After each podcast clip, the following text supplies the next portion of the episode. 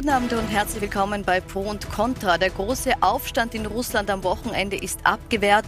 Aber was bleibt und was kommt noch? Ist das jetzt ein Wendepunkt im Ukraine-Krieg oder Wären wir und wären wir auf einen Sturz von Putin überhaupt vorbereitet? Darüber diskutiere ich heute mit meinen Gästen und begrüße dazu recht herzlich Ursula Plasnik, die frühere Außenministerin für die ÖVP sowie Botschafterin in Paris und Bern. Ich begrüße Velina Czakarowa, Politikwissenschaftlerin und geopolitische Strategin. Alexander Dubovi, Politikanalyst und Osteuropa-Experte und Gerhard Kahner, Militärexperte und früher Generalstabsoffizier. Außerdem schalten wir im Laufe der Sendung, ich habe kurz vorher vor der Sendung mit dem Journalisten und früheren ARD-Korrespondenten Jo Angerer gesprochen. Das sind Sie auch noch im Laufe der Sendung. Wir starten jetzt aber mit einer kurzen Zusammenfassung der Ereignisse von Martin Krammer. Seine Soldaten stehen geschlossen hinter ihm. Das soll zumindest die feierliche Inszenierung suggerieren, als Wladimir Putin sich heute in einer Rede bei Militär- und Sicherheitskräften bedankt. Sie haben die Verfassungsordnung, das Leben, die Sicherheit und die Freiheit unserer Bürger verteidigt, unser Heimatland vor einem Aufstand geschützt und einen Bürgerkrieg gestoppt. Versöhnliche Worte, mit denen der russische Präsident die Bilder des Chaos am Wochenende vergessen lassen will. Angeführt von Jewgeni Prigoschin rücken tausende Wagner-Söldner bis auf rund 200 Kilometer Richtung Hauptstadt vor. Fast ohne Widerstand des russischen Militärs. Nach 24 Stunden bläst der Wagner-Führer seinen Aufstand überraschend wieder ab. Und zieht sich angeblich nach Belarus zurück. Straffrei. Unser Marsch der Gerechtigkeit hat gezeigt, worüber wir schon früher gesprochen haben gravierende Sicherheitsprobleme im eigenen Land. Offenbart hat der Marsch auch, wie sehr Putins Rückhalt bröckelt, auch wenn er weiterhin Stärke demonstriert. Gestern Abend fordert er die Wagner-Kämpfer auf, sich ins russische Militär einzugliedern oder nach Belarus auszuwandern. Heute wird zudem bekannt, die Wagner-Truppen müssen Militärgerät an die Behörden übergeben. Doch ist damit der Konflikt beendet? Oder ist Putin angezählt? Und bringt der russische Machtkampf eine Wende im Ukraine-Krieg? Zumindest dürfte es jetzt den ukrainischen Soldaten gelungen sein, in ein Gebiet bei Donetsk vorzustoßen, das seit 2014 besetzt war. Vorerst wohl nur ein symbolischer Erfolg für die Ukraine, während die russische Führung vor allem mit sich selbst beschäftigt ist. In Russland versucht man also heute Einigkeit zu demonstrieren. Wir haben es gerade gesehen in der Rede. Putin bedankt sich hier bei den Soldaten, er bedankt sich beim Geheimdienst, dass sie einen Bürgerkrieg verhindert haben. Frau Blasnik, Sie haben Putin einmal kurz kennengelernt, vor einigen Jahren schon. Wie sehen Sie die Bilder heute? Ist diese erhabene Ruhe, die er da ausstrahlt, ist das eine gespielte oder hat er tatsächlich das Gefühl, dass er die Kontrolle über das Land wieder zurückgewonnen hat? Also ich kann weder in äh, Putins Kopf noch in seine Seele hineinschauen, das möchte ich schon zur Einleitung sagen. Äh, Inszenierung haben wir alle gesehen, wenn es äh, betrifft, wer sich davon überzeugen lässt, äh, okay. Offenbar hält der Präsident aber für notwendig, in mehreren Medienauftritten heute äh, äh, seine Inszenierung zur Schau zu stellen. Das allein ist schon ein Hinweis darauf, dass ihm äh, die Ereignisse der letzten Tage imagemäßig nicht so gut getan haben. Weil er es jetzt wieder poliert.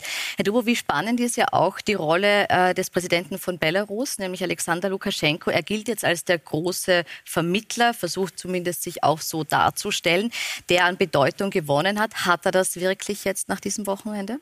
Also grundsätzlich können wir Lukaschenko als den großen Gewinner dieser Krise bezeichnen, zumindest was Russland und äh, Belarus anbelangt. Und er hat sich tatsächlich heute als den großen Vermittler und den großen Diplomaten präsentiert und in einer sehr ausschweifenden und langen Rede gegenüber seinen eigenen Militärs und Sicherheitsbehörden behauptete er, äh, dass er am Wochenende Putin im Grunde genommen gerettet habe. Denn äh, er hat erzählt, wie er mit allen russischen Vertretern der Sicherheitsbehörden telefoniert hat, wie er den Innenminister dazu bewog, mit äh, Prigozhin anzurufen und selbst Putin dazu bewegen konnte, nicht anzugreifen, sondern abzuwarten und ihn vermitteln zu lassen. Das ist natürlich absolut eine lachhafte Vorstellung, die nur in äh, Vorstellungsvermögen von Lukaschenkos existiert. Allerdings ist das eine rein innenpolitische Inszenierung, denn damit möchte er die Beliebtheitswerte im Inland wieder zurückholen und äh, der weißrussischen Bevölkerung erneut ins Gedächtnis rufen, dass er die Republik Belarus von einem direkten Kriegseintritt bewahrt. Mhm. Jetzt ist es ja so, dass Lukaschenko selbst sagt, er freut sich auch darüber, dass die Wagner-Kämpfer jetzt hier in äh, sein Land kommen und sagt und spricht von einer Bereicherung äh, für die belarussische Armee. Äh, zugleich ist es aber auch so, dass diese Rolle des Siegers und des, des sozusagen glücklichen Gewinners dieser Krise stark angezweifelt wird. Und es gibt die Theorie, dass sehr wohl Putin genau diktiert hat, was da passiert. Auch deshalb, weil es natürlich ein großer Unsicherheitsfaktor ist, wenn Prigozhin da jetzt in dieses Land kommt. Wie groß ist dieser Unsicherheitsfaktor? Wie groß ist die Belastung für Belarus, dass jetzt Prigozhin und vielleicht auch die äh, mehrere Soldaten jetzt dort stationiert werden oder unterkommen, sagen wir mal so? Natürlich ist es noch viel zu kurz, äh, be bestimmte Schlussfolgerungen zu ziehen. Ich bin aber der Meinung, dass äh, erstens natürlich uns bewusst sein muss, dass dieses Verhältnis äh, zwischen Prigozhin und Lukaschenko äh, nicht unbedingt ein äh, ganz äh, freundliches war. Schon seit 2020, seit den Protesten in Belarus, gab es verhaftete Wagner-Truppen.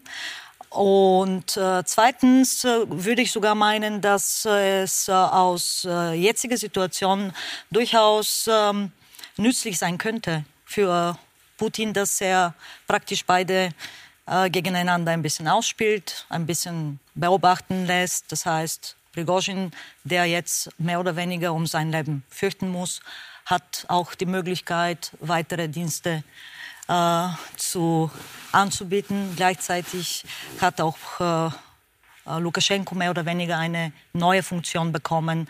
Äh, wir sind jetzt in einer kritischen Phase des äh, Krieges und es könnte durchaus sein, dass auch Weißrussland dabei eine Rolle spielen muss, zumindest wenn es um die Stabilität der gemeinsamen Grenze mit der Ukraine geht. Dritter Punkt ist es auch, wir sollten berücksichtigen, dass das eine Zwischenphase sein könnte für die Wagner-Truppen, dass unter anderem möglich sein könnte, dass Prigozhin mit seiner äh, Wagner-Truppe dann auch äh, wahrscheinlich in äh, Afrika, höchstwahrscheinlich in Afrika wieder stationiert wird.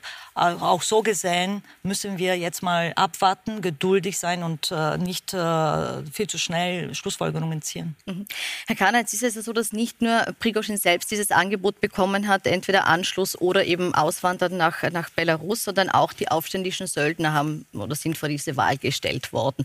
Ähm, ist schon klar, wie die sich entscheiden? Ist abschätzbar, wie viele sich dazu entschließen werden, hier zu folgen? Wie viele vielleicht doch sagen, ich bleibe in Russland und schließe mich dem klassischen Militär dort an? Äh, ist noch nicht wirklich abschätzbar, nämlich seriös abschätzbar im Moment. Äh, wir sprechen ja von einer, von der Annahme der Stärke von etwa 25.000 Mann insgesamt derzeit aktuell bei den Wagner-Truppen. Äh, und es gibt eigentlich recht gute Informationen darüber, dass um, die 8.000 Mann sich entschlossen haben sollen, äh, Prigozhin äh, sozusagen zu folgen äh, nach Weißrussland. Aber bestätigt sind all diese Meldungen bis jetzt nicht. Was, glaube ich, entscheidend ist, ist, dass äh, sie offensichtlich ein schweres Gerät abgeben mussten oder abliefern mussten an die regulären russischen Streitkräfte. Das heißt, äh, die Wagner-Gruppe ist zersplittert personell und hat keine schweren Waffen mehr, die sie natürlich zu einem Faktor auf einem Schlachtfeld machen könnten. Äh, wenn es jemals wieder daran gedacht wäre, äh, die Wagner-Gruppe zu einem solchen Faktor zu machen, dann müssten sie mit schweren Waffen wieder neu ausgerüstet werden. Äh, und wenn also Wladimir Putin eben heute das erste Mal, glaube ich, offiziell bekannt gibt, dass die Wagner-Gruppe ja vom russischen Verteidigungsministerium im Wesentlichen finanziert worden war, dann frage ich, wo kommen dann Mittel für eine allfällige neue Aufrüstung her? Von Belarus wohl nicht. Belarus hängt ja bekanntlich im Wesentlichen, um es einfach umgangssprachlich zu sagen, am Tropf äh, mhm. Wladimir Putins und Russlands. Russlands. Äh, das heißt, äh, ich glaube, die Zukunft der Wagner-Gruppe ist in Europa völlig unklar. Es gibt ja auch bereits, wie wir heute schon im Vorgespräch erwähnt haben, äh, Informationen, dass angeblich in Syrien äh, die dort befindliche Wagner-Truppe auch entwaffnet würde. Äh, natürlich ist Afrika immer eine Option. Dort hat Russland natürlich Interessen. Dort könnte sozusagen Prigozhin seine Sünden abarbeiten, um das mal so zu sagen, im russischen Interesse. Aber das kann man im Moment wirklich mit Nachdruck und Seriosität noch nicht wirklich sagen. Sie haben es gesagt, heute in der Rede ist rausgekommen, dass es eben Geld vom Ministerium für diese Truppen gegeben hat. Es ist auch so angedeutet worden, dass hier möglicherweise Geld veruntreut wurde. Äh, inwieweit muss sich hier jetzt Prigozhin auch vor Putin fürchten, dass das vielleicht noch Konsequenzen hat oder dass man da versucht, einer Spur nachzugehen oder auch Unterstellungen äh, in den Raum zu stellen. Also die Wahrscheinlichkeit, dass die russischen Behörden diesen Vorwürfen nachgehen, ist sehr hoch. Denn schließlich versprach Putin Prigozhin wegen äh, bewaffneter Meuterei nicht anzuklagen. Er versprach aber nicht, ihn wegen anderen Delikten nicht zu verfolgen. Und das ist ein wesentlicher Punkt. Äh, und das war schon sehr überraschend, dass Wladimir Putin heute verlautbart hat, dass äh, nur innerhalb eines Jahres die Wagner-Truppe 86 äh, Milliarden Rubel erhalten hat. Das sind in etwa eine Milliarde US-Dollar nur für ein Jahr. Und jetzt nur zum Vergleich, die gesamte Stadt Rostov, die Millionenstadt, die Prigozhin besetzt hat, hat ein Jahresbudget von 55 Milliarden Rubel. Mhm. Also deutlich weniger, als Wagner nur für ein Jahr erhalten hat. Zusätzlich, und das ist wesentlich wichtiger, sagte Putin, dass äh, das Unternehmen von Prigozhin, das sich im, äh, im Catering-Bereich tätig ist, auch Staatsaufträge im Gesamtwert von 80 Milliarden äh, Rubel erhalten hat.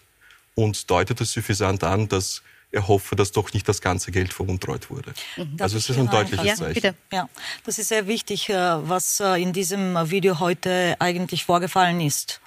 Und ich empfehle eigentlich auch, dass man dieses Video sich unbedingt anschaut. Es gibt schon mittlerweile auch Übersetzung äh, auf Englisch und Deutsch und so weiter, weil ähm, es unter anderem möglich sein könnte, dass er äh, sich, also dass Putin sich somit, also das, was er jetzt äh, praktisch gesagt hat, äh, dass er da eigentlich nicht nur Prigozhin impliziert. Mhm. Überlegen wir mal, was da vorgefallen ist. Er habe mhm. nämlich diese Vorwürfe gemacht wegen veruntreutem Geld. die Summen sind gravierend und insgesamt zwei Milliarden. Und in beiden Fällen, also das heißt, die Staatsgelder flossen an Wagner durch das Verteidigungsministerium.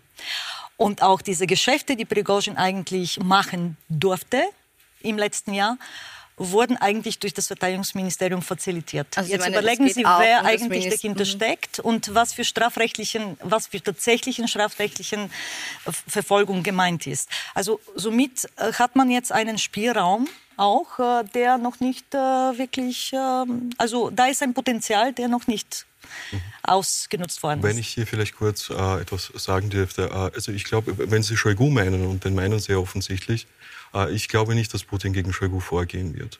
Äh, das wäre jetzt ein totaler Widerspruch zu dem, was er zu seinem üblichen Verhalten. Denn Prigozhin ist für ihn auf jeden Fall ein Verräter und die Verräter müssen bestraft werden. Und dieser Verräter hat von ihm gefordert, dass Shoigu abgesetzt wird. Also der Verteidigungsminister. Also der Verteidigungsminister, Verzeihung, Shoigu abgesetzt wird. Damit ist der Verteidigungsminister Shoigu sehr, sehr sicher in seiner Position. Sehen Sie das ja. ähnlich? Sehen Sie auch den fix im Sattel? Also äh, die Experten sind natürlich immer mit dem höheren Expertenwissen ausgestattet als die normalen Menschen wie ich. Äh, aber erstens einmal, wer weiß wovon. Äh, die Herren, über die wir uns gerade unterhalten, wissen auch sehr viel über Wladimir Wladimirovich Putin. Das würde ich jetzt auch mal einbringen. Dass es um Geld gehen könnte, das Geld also bei mafiösen Herrschaftsstrukturen und von denen sprechen wir. Wir sprechen nicht von einer lupenreinen Demokratie, auch nicht von jemandem, der an der Spitze einer lupenreinen Demokratie so die Worte äh, von Gerhard Schröder steht. Äh, also was da wirklich äh, vor sich gegangen ist hinter den Kulissen. Die, russischen, die russische Bevölkerung, viele Leute, die das kritisch und aufmerksam beobachten, sprechen von einer Farce, von einer Posse, von einem Theaterspektakel. Und das deutet schon an, dass es hier wahrscheinlich mehrere Dimensionen, mehrere Schichten gibt. Die Franzosen sprechen vom Millefeuille, also vom Blätterteig. Das, was wir vorgeführt bekommen, ist das eine. Was da wirklich wirklich im Hintergrund abläuft und wer da jetzt welche äh, Strippenziehereien macht, äh, das glaube ich, mhm. schließt sich selbst äh, wahrscheinlich den besten Experten im Augenblick noch nicht. Da sollten wir ein bisschen am Boden bleiben.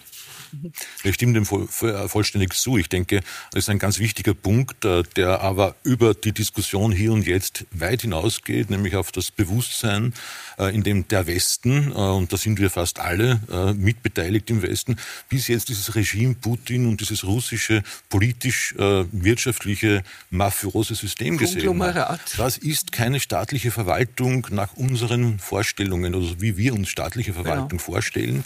Das ist ein Clansystem, ein mafioses mafiöses Clansystem gewesen, auch noch zu Zeiten, als äh, diese Politiker in Westeuropa und insbesondere in Österreich, das muss man auch klar und deutlich sagen, hofiert wurden. Auf mhm. unseren Umgang mit Russland und die Reaktion, wie wir jetzt, auf, möchte ich äh, im zweiten Teil der Sendung zu sprechen kommen. Ich möchte noch kurz über den Punkt sprechen, wie dieser Putsch sich jetzt auf den Krieg in der Ukraine auswirkt, nämlich ziemlich aktuell auswirkt. Frau Tokorova, wir haben jetzt schon gesprochen über die Wagner-Gruppe, die ja ungefähr 25.000 Soldaten umfassen soll. Jetzt hat man gesagt, 8.000 haben sich vielleicht angeschlossen, werden jetzt möglicherweise hier ähm, mit nach Belarus gehen. Man weiß aber auch nicht, wie viele von den Bestehenden mit welchen Mitteln jetzt weiterkämpfen können, weil auch hier gibt es unterschiedliche Aussagen darüber, inwieweit jetzt Waffen entzogen wurden äh, und inwieweit die sich dann auch tatsächlich dem Militär anschließen, wozu sie ja aufgefordert wurden. Jetzt wenn hier eine, eine Verschiebung stattfindet von der Mannstärke und diese Wagner-Truppen wegfallen, wie sehr hilft das der Ukraine im Moment? Ist das ein Momentum, wo man sagt, das kann man nützen, weil hier jetzt eine Stärke verloren geht? Ähm, eigentlich müssen wir nach wie vor bei der Hauptstrategie bleiben. Und was ist die Hauptstrategie? Also seitens der westlichen Perspektive, das, die, die, die Strategie bleibt dieselbe, nämlich äh, Militärhilfe leisten, und zwar so schnell wie möglich. Wir waren viel zu langsam, auch in dieser kritischen Phase. Die Ukraine hat äh, dementsprechend auch länger gebraucht mit dem Beginn der Gegenoffensive. Und hier muss die Ukraine einfach mal die Pläne durchziehen, äh, die sie auch für diese Gegenoffensive entwickelt hat. Also die Gegenoffensive ist, äh, befindet sich gerade zu Beginn. Also das hat sich jetzt noch nicht äh, weiterentwickelt. Und natürlich hat es eine ähm, kurze Hoffnung gegeben, vor allem in der Ukraine, wenn man sich da die ukrainischen äh, Analysten angehört hat, dass das tatsächlich ein äh, Putsch äh, gewesen sein mag, dass da es zu einem Bürgerkrieg kommen hätte kommen können und so weiter. Was das natürlich auch äh, äh die Ukraine bei der äh, bei der Gegenoffensive hätte helfen können, gar keine Frage. Aber in Wirklichkeit müssen wir ganz realistisch bleiben. Also erstens war es auch kein Putsch, muss ich auch dazu sagen. Also es war eher eine Rebellion äh, seitens äh, Prigozhin. Zweitens äh, muss die Ukraine sich au, mu, also muss sich die Ukraine auf die Gegenoffensive konzentrieren und der Westen auf die Unterstützung. Die EU hat ja jetzt in einer ersten Reaktion schon beschlossen, dass die Mittel aufgestockt werden. 3,5 Milliarden sollen jetzt zusätzlich an Mitteln bereitgestellt werden. Reicht das aus für einen Sieg der Ukraine? Da stellen Sie mir eine Frage, die ich ganz einfach nicht beantworten kann. Denn eines steht fest, äh, dieser Krieg dieser Aggressionskrieg Russlands gegen die Ukraine geht weiter. Äh, ich bin nicht davon über, ich kann emotional gut verstehen die Reaktionen, die ersten Reaktionen in der Ukraine, wo man sich gesagt hat, ha, jetzt streiten die untereinander, jetzt gibt es da Unerhörtes und Ungesehenes. Das wird ein Vorteil für uns sein. Ich bin nicht überzeugt, dass dem so sein wird, denn äh, Putin, und wir haben es ja am Anfang gesagt, muss jetzt nachweisen, äh, dass er der starke Herrscher ist, der er bisher gewesen ist oder als der er erschienen ist. Und was wird das bedeuten? Das wird bedeuten, dass er alle Mittel einsetzen wird, um genau dort, wo es ihm drauf ankommt, nämlich in der Ukraine nicht nachzulassen und nicht den Druck herauszunehmen. Wie weit er das jetzt militärisch äh, kann, äh, ich glaube nicht, dass die eh schon aus dem Schlachtfeld sozusagen zurückgezogenen Wagner-Leute jetzt den großen Unterschied gemacht hätten. Aber dass das für die Ukraine eine gute Nachricht insgesamt ist, das glaube ich, da wäre ich eher skeptisch. Äh, ich würde auch ähm, bedenken wollen, Putin ist ja auch Wahl Wahlkämpfer. Wir haben nächstes Jahr Wahlen äh, in Russland. Er wird für diese, ist schon vorgeschlagen worden als Kandidat, er wird äh, bei diesen Wahlen wohl äh, äh sich stellen. Äh, und äh, da wird er versuchen, das sehen wir ja auch an den verschiedenen Ecken, dem normalen Russen eine Art von Normalität vorzugaukeln, die es ja längst in Wirklichkeit nicht mehr gibt.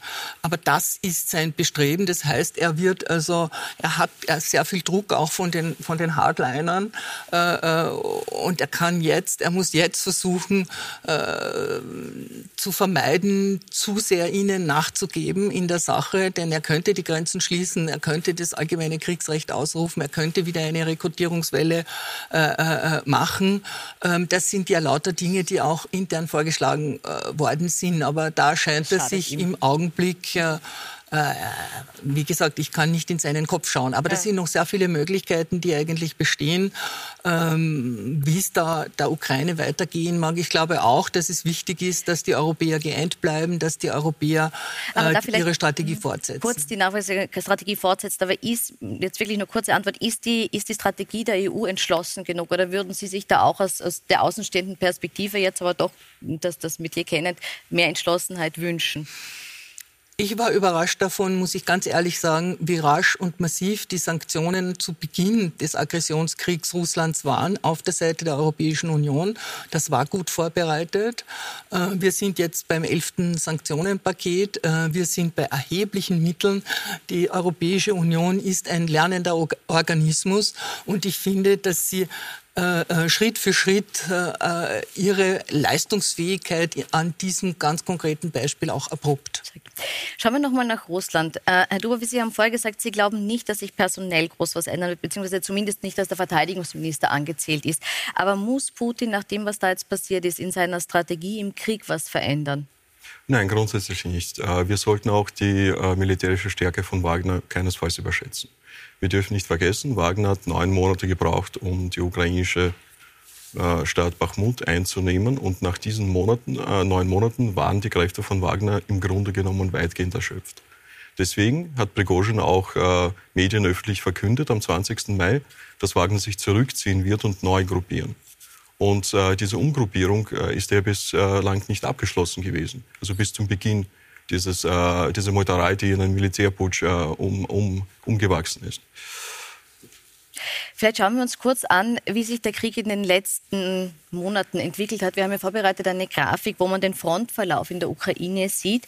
Äh, seit vielen Monaten ist es ein Abnützungskrieg und trotz der angekündigten ukrainischen Gegenoffensive, wo Sie jetzt schon gesagt haben, die steht erst ganz am Anfang, aber da hat sich noch nicht wahnsinnig viel verschoben. Wir sehen es hier nochmal eingeblendet, die Gebiete, die äh, vor Kriegsbeginn also vor dem Kriegsbeginn jetzt äh, vor eineinhalb Jahren schon besetzt waren und äh, in dem helleren Rot, Rosé, äh, die Gebiete, die jetzt während des Kriegs eingenommen wurden. Ähm, wenn wir nochmal auf den weiteren Kriegsverlauf blicken, Herr Karner. Äh, Prigozhin hat den Krieg kritisiert, sehr offen und hat auch die Kriegsziele kritisiert, die Kriegsstrategie kritisiert. Wird sich das auf die Motivation der russischen Soldaten auswirken und wird dadurch auch eine Veränderung an der Front im Krieg stattfinden? Ich behaupte schon, ähm, denn äh, ich würde noch gern einen Schritt zurückgehen und verdeutlichen, ähm, wir reden also von etwa insgesamt 25.000 Mann und es sind ja wirklich bei Wagner nur Männer gewesen. Äh, die offensichtlich äh, die Präsidialverwaltung und den Präsidenten einer großen Nuklearmacht in wenigen Stunden offenbar substanziell herausfordern können. Das heißt, Putin ist eingeschlagen und ist natürlich jetzt mehr oder weniger gehalten, sich als starker Mann zu präsentieren, ähm, die Einheit des Staates zu dokumentieren, wie wir ja auch gesehen haben und steht auch unter Druck, auch da stimme ich also völlig zu, militärische Erfolge äh, jetzt äh, zu erzielen, äh, mit dem gleichen Spitzenpersonal, dem es bis jetzt über ein Jahr nicht möglich war, substanzielle militärische Erfolge zu erzielen. Das wird ein schwieriges Unterfangen werden. Und wie immer ist die, die geschichtliche Entwicklung natürlich von vielen Interdependenzen geprägt. Das heißt, eine große, die für mich größte Interdependenz, um jetzt enger auf Ihre Frage äh, beziehungsweise deren Beantwortung äh, zurückzukommen, ist natürlich, wie es der Ukraine mit der Gegen- oder in der Gegenoffensive geht. Äh, und ich gehe schon davon aus, dass natürlich die Truppen unmittelbar an der Front von diesen Ereignissen in Moskau nicht sehr viel mitbekommen werden oder bei Moskau oder vor Moskau. Ähm, aber es gibt natürlich schon eine Tektonik der Kommunikation in gewisser Weise. Das heißt, es wird sich schon durchsprechen bis in die mittleren und vielleicht auch in die unteren Ränge, dass da oben irgendeine Verwirrung, ein Wirrnis eingetreten ist. Und die Frage ist natürlich äh, Loyalität, auf wen kann man sich verlassen. Äh, und das wiederum abhängig vom Druck, den die Ukraine natürlich auf dem Schlachtfeld auszuüben in der Lage ist. Ich glaube auch gar nicht, dass äh, man jetzt da bereits davon sprechen kann, dass nicht sehr viel weitergegangen wäre in dieser Gegenoffensive. Wir dürfen uns einfach das nicht mehr so vorstellen wie im Zweiten Weltkrieg, dass es da eine tagelange Artillerievorbereitung von Zehntausenden Geschützen gibt und dann brechen tausende Panzer davor, äh, sondern die Ukraine als zahlenmäßige unterlegene Kraft und äh, zahlenmäßig unterlegene Streitkraft die äh, auch das Individuum viel mehr ähm, sozusagen betont, als die russischen Streitkräfte das tun, sprich die Sicherheit und der Schutz auch der eigenen Soldaten, äh, ist einfach gehalten, jetzt mal äh, einerseits zu schauen, wo die allfälligen Schwachstellen sind, unter möglichster Schonung der eigenen Kräfte, äh, die Logistik des Gegners zu unterbrechen in der Tiefe, äh, möglichst den einen oder anderen kampfkräftigen Aufklärungseinbruch irgendwo festzustellen, vielleicht auch sozusagen dort ein bisschen das Gelände und äh, den Raum vorzubereiten, um dann, und dann im richtigen Moment, am richtigen Ort wirklich massiv zuschlagen zu können. Mhm. Und diese erste Phase dauert halt. Mhm. Aber es wird sehr darauf ankommen, wie das jetzt in den weiteren Phasen läuft, auch was das Schicksal allenfalls des Regimes Putin anbelangt. Ich möchte eine Frage noch zu Putin stellen, nämlich äh, bezogen auf die Rolle des Geheimdienstes. Was man in letzter Zeit immer wieder gehört hat, ist, dass Prigozhin diesen Schritt nur wagen konnte und auch diese die riesigen äh, Entfernungen zurücklegen konnte mit seinen Truppen. Vielleicht zeigen wir das auch noch mal kurz her, wie weit er es eigentlich geschafft hat, an Moskau ranzukommen, dass das alles nur möglich war, wenn ähm, er doch einen gewissen Kontakt auch zum Geheimdienst hatte. Das wird zumindest so in den Raum gestellt. Sie können dann sagen, ob Sie das mhm. glauben oder nicht glauben. Ähm, und gleichzeitig ist es ja so, dass Putin an und für sich mit dem Geheimdienst sehr eng war, in dem Fall jetzt aber offensichtlich nicht früh informiert wurde, was hier passiert. Wir wissen jetzt vom amerikanischen Geheimdienst, zumindest behauptet die CIA, dass sie schon vor 14 Tagen Bescheid wussten, dass da was im Gange ist. Putin wusste das offensichtlich noch nicht. Muss Putin sich jetzt auch überlegen, wie sein Verhältnis zum Geheimdienst ist und ob das vielleicht bröckelt? Also grundsätzlich hätte Prigozhin äh, sein Unterfangen wohl keinesfalls gewagt hätte nicht mit Unterstützern innerhalb des Verteidigungsministeriums, aber auch innerhalb des russischen Inlandsgeheimdienstes rechnen können. Äh, ich bin mir nicht sicher, inwieweit das mit seinem Voranschreiten bis nach Moskau zusammenhängt. Das hängt das äh, eher mit den allgemein chaotischen äh, Zuständen in Russland zusammen. Ähm, allerdings mit einer gewissen Unterstützung hätte er auf jeden Fall rechnen sollen. Was Wladimir Putin anbelangt, so muss er sich natürlich fragen, auf wen innerhalb der Eliten er sich noch verlassen kann. Und äh, das Wochenende hat ihm sehr deutlich aufgezeigt, äh, dass es hier äh, naja, deutliche Probleme gibt, sowohl auf der föderalen als auch auf der regionalen Ebene. Und wir können auf jeden Fall davon ausgehen, dass Russland vor Beginn einer großen Säuberungswelle innerhalb der Eliten steht. Wir machen jetzt eine kurze Pause, schalten dann nach Moskau zu Jo Angerer, dem früheren ARD-Korrespondenten und Journalisten, der uns ein bisschen schildern wird, wie es aktuell in Moskau zugeht. Und wir werden im zweiten Teil der Sendung auch darüber sprechen, wie gut wir denn darauf vorbereitet sind, wenn Putin wirklich einmal gestürzt wird. Bis gleich.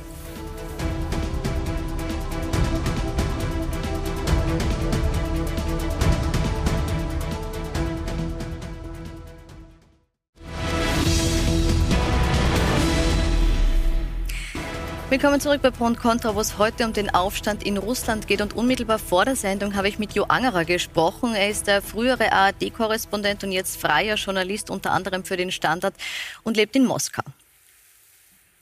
Vielen Dank, Herr Angerer, dass Sie sich die Zeit nehmen. Können Sie vielleicht gleich zu Beginn beschreiben, wie ist denn jetzt die Stimmung in Moskau und wie hat sie sich von Samstag bis heute entwickelt? Also heute ist wieder ein ganz normaler Arbeitstag hier in Moskau. Gestern war ja frei, deshalb Janin, der Bürgermeister von Moskau, hat aus Sicherheitsgründen einen arbeitsfreien Tag angeordnet. Heute arbeiten die Menschen wieder, aber es ist doch ein bisschen gedrückt, ein bisschen angespannt, die Stimmung. Am Samstag war das natürlich sehr viel stärker. Ich war mehrfach draußen, auch auf den Straßen, auch ganz früh schon. Da waren wenige Menschen unterwegs, die halt, was weiß ich, zum Einkaufen gehen mussten, in den Supermarkt und so. Das haben sie schon gemacht gibt aber ein ganz großes Shopping Center in der Nähe, wo am Wochenende aus der Umgebung die Leute alle zum Klamottenkaufen reinkommen. Äh, das war gespenstisch leer, da war überhaupt nichts los. War sehr, sehr viel Polizei war auf den Straßen. Äh, ich bin in der Nähe des sogenannten Kiewer Bahnhofs, da ist alles äh, streng kontrolliert worden. Dort an den öffentlichen Gebäuden von Moskau standen Schützenpanzer, die sind also äh, verteidigt worden oder da gab es Sicherheitsmaßnahmen. Und dann war ja relativ früh schon, am Samstag ist das sogenannte Terrorregime, Antiterrorregime äh, verkündet worden. Das ist eine spezielle Maßnahme, da könnten die Polizisten auf der Straße Personenkontrollen machen, können Fahrzeuge beschlagnahmen, das Internet kann gesperrt werden, Telefone können, können abgehört werden und vieles mehr. Also es war schon eine Stimmung, die war gespenstisch, muss man einfach sagen, äh, über diesen ganzen Samstag hinweg, bis dann am Abend sich die Geschichte ja spät abends aufgelöst hat. Haben auch viele Menschen versucht, die Stadt zu verlassen am Samstag? Ja, doch, es sind wirklich einige Menschen sind, äh, sind aus Moskau rausgegangen. Auch aus meinem persönlichen Bekanntenkreis haben Leute gesagt, nee, also das ist mir jetzt hier nicht so sicher und so angenehm und äh, sind aus der Stadt rausgegangen. Und dann gab es ja auch noch eine Geschichte, die ist heute sogar im russischen Parlament in der Duma diskutiert worden von den Abgeordneten. Es haben nämlich diverse Beamte, auch höhere Beamte vermutlich und ganz viele und viele äh, wohlhabende Geschäftsleute haben quasi fluchtartig äh, das Land verlassen und sind zum Flughafen gefahren. Und äh, es haben Abgeordnete heute gefordert, äh, man solle doch jetzt mal die Passagierlisten offenlegen. Man würde sich schon dafür interessieren, wer hier aus der Elite so plötzlich ausgereist ist an diesem Samstag in Russland. Also da versucht man schon noch, das auch aufzuarbeiten, was da passiert ist. Ähm, wie war es denn ähm, insgesamt so in der, in der Bevölkerung? Hat sich die Stimmung grob verändert, seit Prigozhin dieses Wort Krieg ausgesprochen hat und auch diesen Krieg kritisiert hat öffentlich erstmals groß? Naja, es geht, geht ja noch weiter. Es war ja nicht nur, dass Prigozhin gesagt hat, äh, ähm, das Wort Krieg in den Mund genommen haben. Das hat Putin früher auch schon mal gemacht und Lavrov, der Außenminister, auch. Aber die Leute haben erlebt, dass die Grenzregion Belgorod beispielsweise zur Ukraine, dass da äh, Gruppierungen aus der Ukraine einmarschiert sind, Dörfer besetzt haben, dass diese Grenzregion aus der Ukraine beschossen wird. Außer der Krieg ist in Russland angekommen, denken die Leute und die Leute empfinden das so. Dann gab es vor kürzerer Zeit äh, gab's Drohnen, die auf Moskau zugeflogen sind, also ein Drohnenangriff, den man erst kurz vor Moskau dann gestoppt hat und die Drohnen abgefangen hat. Also die Leute kapieren jetzt schon, und das ist anders als noch so vor ein paar Monaten, äh, der Krieg ist auch hier in Russland. Aber spüren Sie jetzt auch eine Veränderung seit Samstag? Nimmt der Druck auf Putin zu und könnte es da wirklich eine gröbere Verschiebung im Land geben? Spüren Sie da eine Stimmung, die in die Richtung geht? Ja, Stimmung ist schon da. Also man kann jetzt nicht sagen, dass äh, Putin morgen weg sein wird.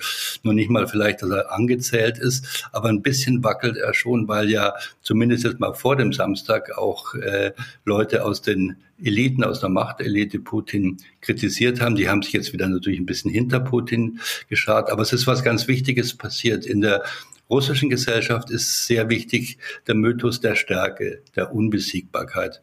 Und da, in diesem Mythos wackelt Putin jetzt gerade. Weil was war los? Also mein, äh, die Gruppierung, die Wagner-Gruppe konnte fast unbehindert, es gab einzelne Gefechte, ja, aber konnte fast unbehindert bis 200 Kilometer von Moskau einfach durchfahren. Nicht in getarnten Fahrzeugen oder heimlich, sondern als Marschkolonne mit Panzern, mit allem. Das haben die Leute wahrgenommen. Das heißt, äh, viele denken jetzt drüber nach, auch mit viele, mit denen ich gesprochen habe, äh, kann eigentlich der Kreml unser Land verteidigen? Kann das äh, der Verteidigungsminister Minister ähm, organisieren. Das war ja auch die Kritik von Prigozhin, äh, dass die russische Armee da eben das nicht könnte. Und äh, das ist schon eine Nachdenklichkeit, die sich bei den Leuten festgesetzt hat und darüber diskutieren sie auch. Mhm. Die Leute diskutieren darüber, was heißt auch für andere äh, paramilitärische Gruppierungen im Land. Naja, ähm, im Moment noch gar nichts. Ähm, es, es gibt ja ungefähr 40 äh, Privatarmeen äh, jeder Couleur sozusagen. Wagner ist die bedeutendste und, und größte. Ramsan Kadyrov, der äh, Präsident der Teilrepublik Tschetschenien, äh, hat seine Ahmad-Kämpfer, die ja auch in der Ukraine im Einsatz sind. Das ist schon eine Angst, äh, die es gibt. Äh, was würde denn passieren, äh, wenn Putin nicht mehr da wäre und das ganze Gefüge zusammenhält? kämen die 90er Jahre wieder dann, wo es Oligarchenkriege gegeben hat, politische Morde gegeben hat und vieles mehr. Also käme da viel Unruhe ins Land, viel Chaos ins Land rein, in einem Land, was man auch sehen muss, was sehr, sehr viele Atomwaffen hat. Also Sie sagen, da ist schon eine gewisse Unruhe auch zu erwarten, wenn sozusagen das System mal bröckelt tatsächlich. Das ist so, ja. Also das ist so. Äh, ich sage immer gerne mal, dass man äh, sich im Westen vielleicht, wenn das passiert, den Putin dann wieder zurückwünschen würde, sozusagen als Garant für für ein halbwegs stabiles Russland. Weil es ist ja nicht nur so, dass es äh, bürgerkriegsähnliche Zustände geben könnte. Da waren wir jetzt am Samstag weit weg davon, muss man sagen. Aber äh, wenn das käme, wäre das eine. Das andere ist, es könnten sich ja auch manche dieser Republiken der russischen Föderation versuchen abzuspalten, eigene Wege zu gehen. Äh, Russland an den Rändern könnte zerbröckeln. Alle das wäre sozusagen theoretisch möglich. Aber nochmal, von diesem Szenario waren wir weit weg am Samstag. Angerer, vielen Dank für das Gespräch und liebe Grüße nach Moskau. Bitte gerne. Frau Takarova, auch wenn wir jetzt von diesem Szenario weit weg sind, stimmt das, was hier gesagt wird? Ist es zwar so, dass wir uns einerseits ein Ende wünschen von Putins Allmachtsfantasien und seinem Krieg, aber dass er gleichzeitig ein ganz wichtiger, stabilisierender Faktor für die Region ist, den wir in weit aktuell auch nicht verlieren dürfen? Nein, also ich stimme dieser These überhaupt nicht äh, zu und ich bin auch der Meinung, dass äh, der Westen, also nicht nur die europäischen Mächte, sondern auch die USA sich viel zu viel unnötige Sorgen eigentlich äh, deswegen machen, was wäre, wenn es zu einer Auflösung der, Russ der russischen Föderation kommen sollte. Ja? Ähm, das haben wir schon in den 90ern auch gehabt. Und auch damals haben die Amerikaner sehr, sehr stark mitgewirkt. Eigentlich nach dem Zusammenbruch der Sowjetunion äh, mit äh, finanzieller Unterstützung, mit politischer Unterstützung. Äh, unter anderem apropos auch für den aktuellen Präsidenten Russlands. Also Wladimir Wladimirovich Putin wurde sehr, sehr stark von den Amerikanern damals beim Einstieg äh, bei seiner politischen Karriere unterstützt, um eben äh, sich auch in der internationalen Politik zurechtzufinden. Und da gab es auch diese urgroße Angst äh, seitens der Amerikaner, was wäre, wenn es jetzt zu einem chaotischen Zustand käme. ich bin der Meinung, dass es, also dass sich das, was jetzt abgezeichnet hat, durchaus auch in diesem größeren Szenario Szenario bemerkbar macht, also dieses, dieses bröckelnde System. Aber wir sollten uns äh, trotzdem auch Gedanken machen, dass da unter anderem auch äh, diese äh, interne Kämpfe gerade stattfinden, also Machtkämpfe zwischen den äh, innersten Kreisen um Putin herum, dass es unter anderem auch ein bisschen Inszenierung dabei gewesen wäre. Das schließe ich nicht aus. Und auch was ich mit Scheugu meinte, natürlich wird der Verteidigungsminister nicht öffentlich eigentlich äh, äh, in, also äh, gekündigt oder mhm. äh, dem, gedemütigt. Selbstverständlich nicht. Das kann Putin nicht machen. Aber dass er zum Beispiel jetzt in die Rente geschickt wird, also dass es da auch andere Ruschaden gibt, das schließe ich nicht aus. Frau Blasek, mich würde Ihre Einschätzung interessieren. Sind wir auf ein Szenario vorbereitet, wenn es Wladimir Putin nicht mehr gibt und so wie geschildert dann verschiedene Gruppierungen hier vielleicht in einem sehr blutigen Krieg versinken? Franz Kafka hatte mal gesagt, das Lebendige lässt sich nicht ausrechnen.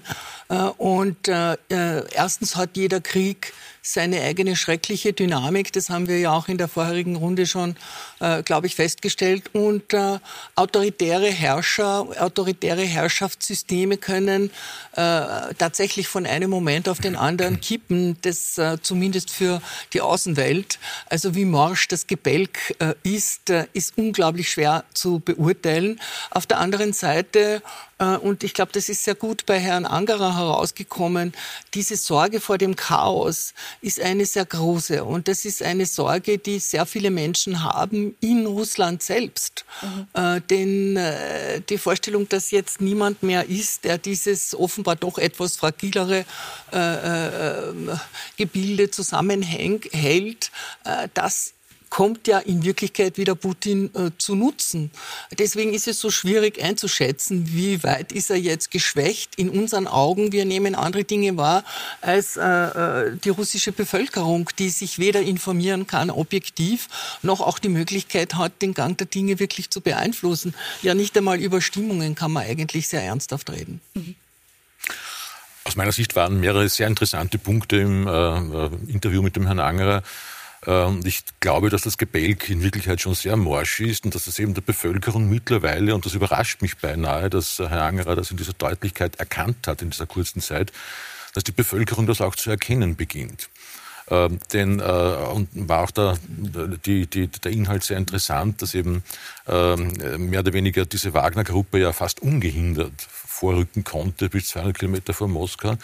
Das zeigt einerseits äh, die Schwäche der Territorialverteidigung nach Ausgardia, äh, und äh, ob das jetzt sozusagen die organisatorische Schwäche ist, langsam reagierend und zäh und, oder ob unter Umständen der ein oder andere mal abgewartet hat von den Kommandeuren, wohin sich das Pendel neigt oder wohin das Pendel ausschlägt, ist eine andere Frage. In der Bevölkerung bleibt der Eindruck oder die Frage offen, kann Russland sein eigenes Territorium im Hinterland verteidigen?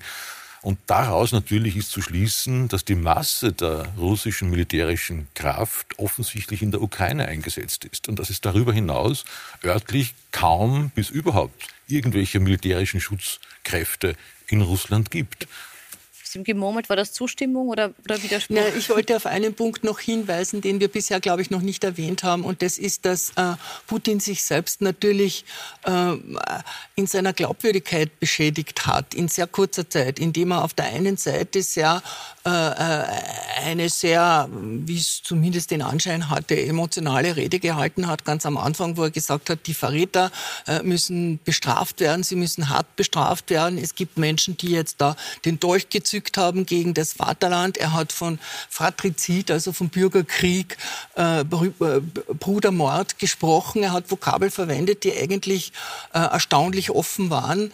Äh, er hat den Namen von Prigozhin nicht in den Mund genommen, das ist richtig. Aber äh, was ist dann gekommen? Äh, plötzlich war die große Milde da äh, und diese große Milde ist so leicht nicht wegzuerklären, denn plötzlich sind alle, äh, äh, also jedenfalls die erste Welle der, äh, ähm, der Vorwürfe fallen gelassen worden. er hat ganz im Gegenteil dann positive Pisten sozusagen für die beteiligten Söldner eröffnet. es war gar keine Rede mehr davon von harter Bestrafung oder wie das Ganze ausschauen soll.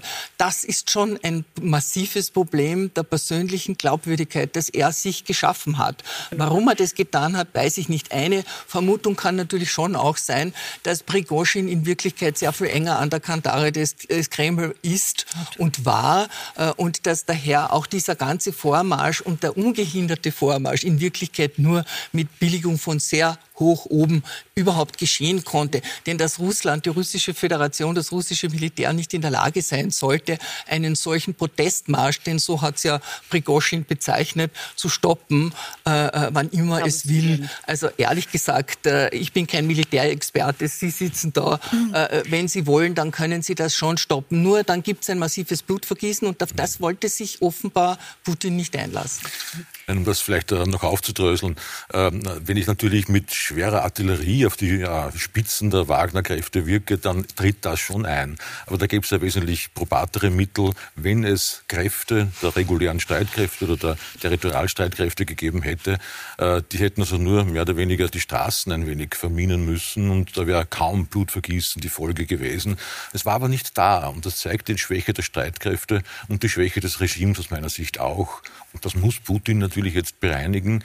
Daher ist durchaus, äh, wäre in seinem Interesse nicht nur die Inszenierung allein, äh, wie wir sie gesehen haben, pompös, äh, sondern natürlich auch Erfolge äh, in der Ukraine, im Krieg. Und das werden die nächsten Tage und Wochen zeigen, ob das eintritt. Ich möchte noch ganz kurz mal auf die, auf die Perspektive des Westens zurück, äh, zu sprechen kommen, weil jetzt auch so die Rede davon war, sind wir vorbereitet auf ein Szenario und Sie haben gesagt, man muss sich nicht fürchten vor dem Fall. Wir fürchten uns viel zu sehr. Trotzdem ist die Frage, wie bereitet man sich vor? Und wir haben heute auch als Reaktion gehört, oder zumindest ist es heute verlautbart worden, dass in Deutschland 4000 Soldaten an die litauische Grenze mhm. stationieren will.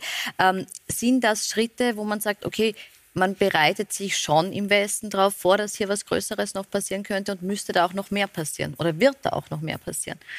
Also ich hoffe, dass noch mehr passieren wird. Äh, wovon wir ausgehen können, ist, äh, also Zerfall Russlands ist auf jeden Fall eine realistische, äh, ein realistisches Szenario. Äh, und äh, selbstverständlich müssen wir uns vor diesem Szenario fürchten. Denn schließlich ist es äh, die größte Atommacht der Welt. Wovor wir uns aber nicht fürchten dürfen, und wir dürfen auch nicht glauben, dass Wladimir Putin die einzige Person in Russland ist, die das Land zusammenhält. Das ist mitnichten der Fall.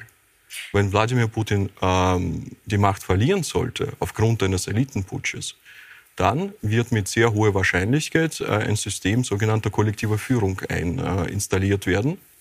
Was bedeutet, also ähnlich wie nach dem Tod Stalins. Wenn Sie historische Parallelen ziehen äh, wollen, dann ist es wohl die treffendste.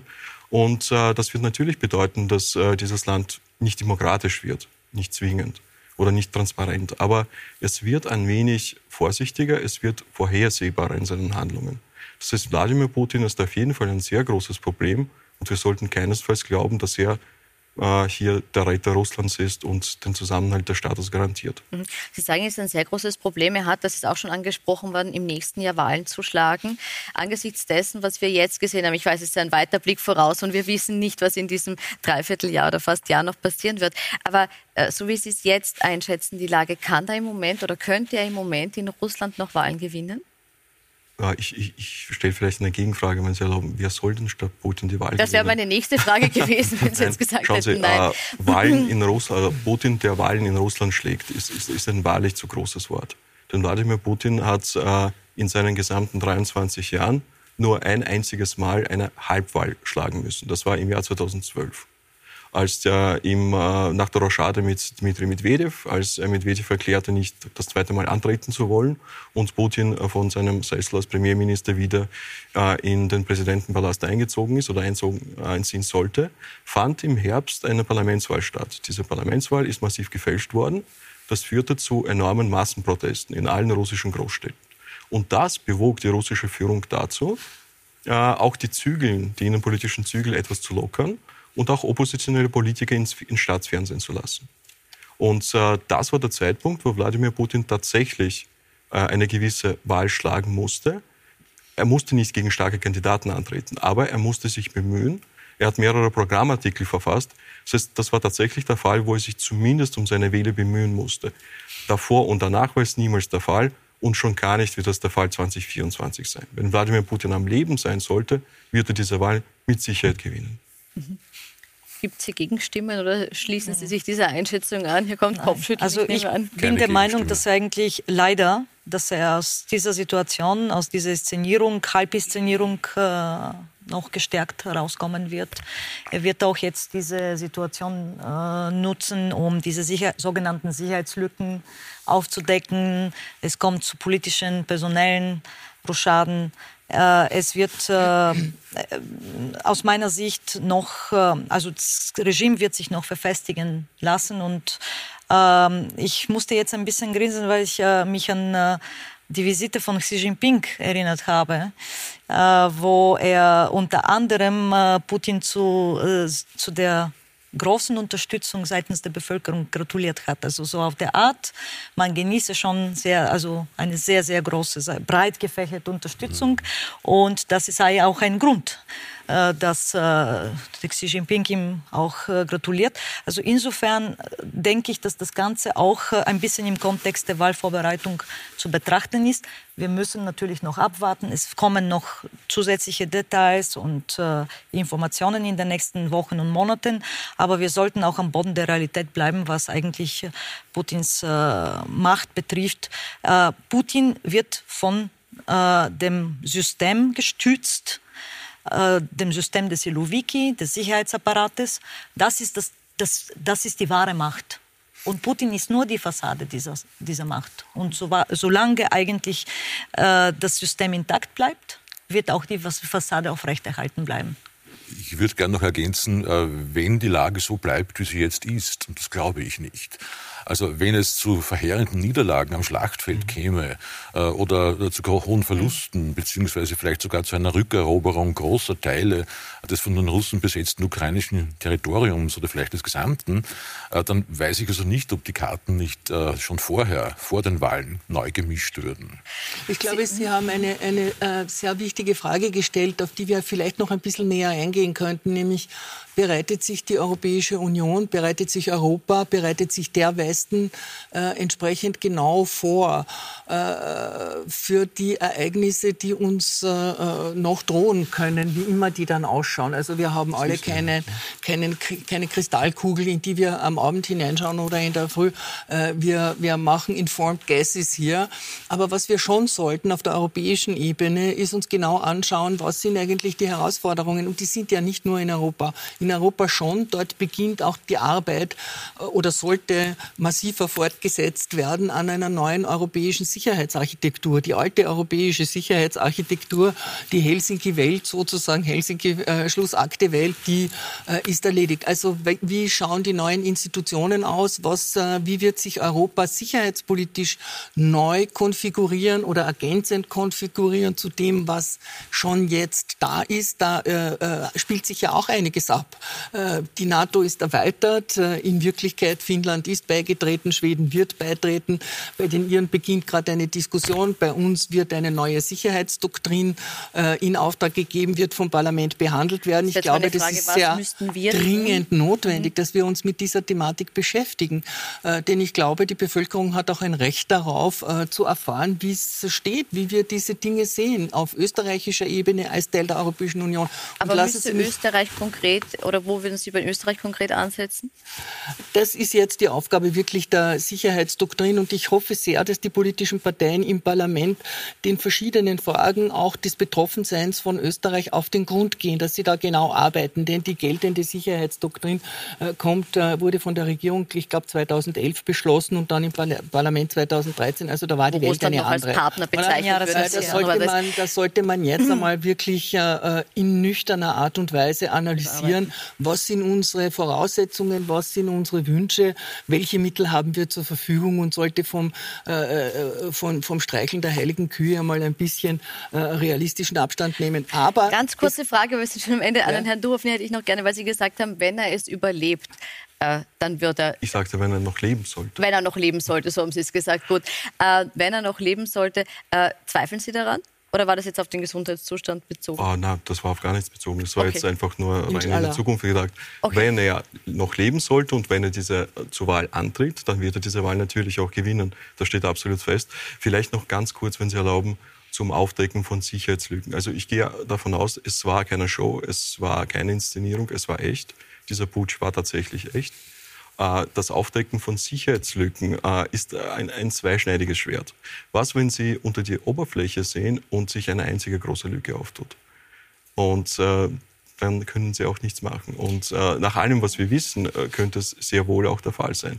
Russland ist so, hat sich so fragil gezeigt, wie wir uns das in unseren Künstenträumen nicht hätten vorstellen können.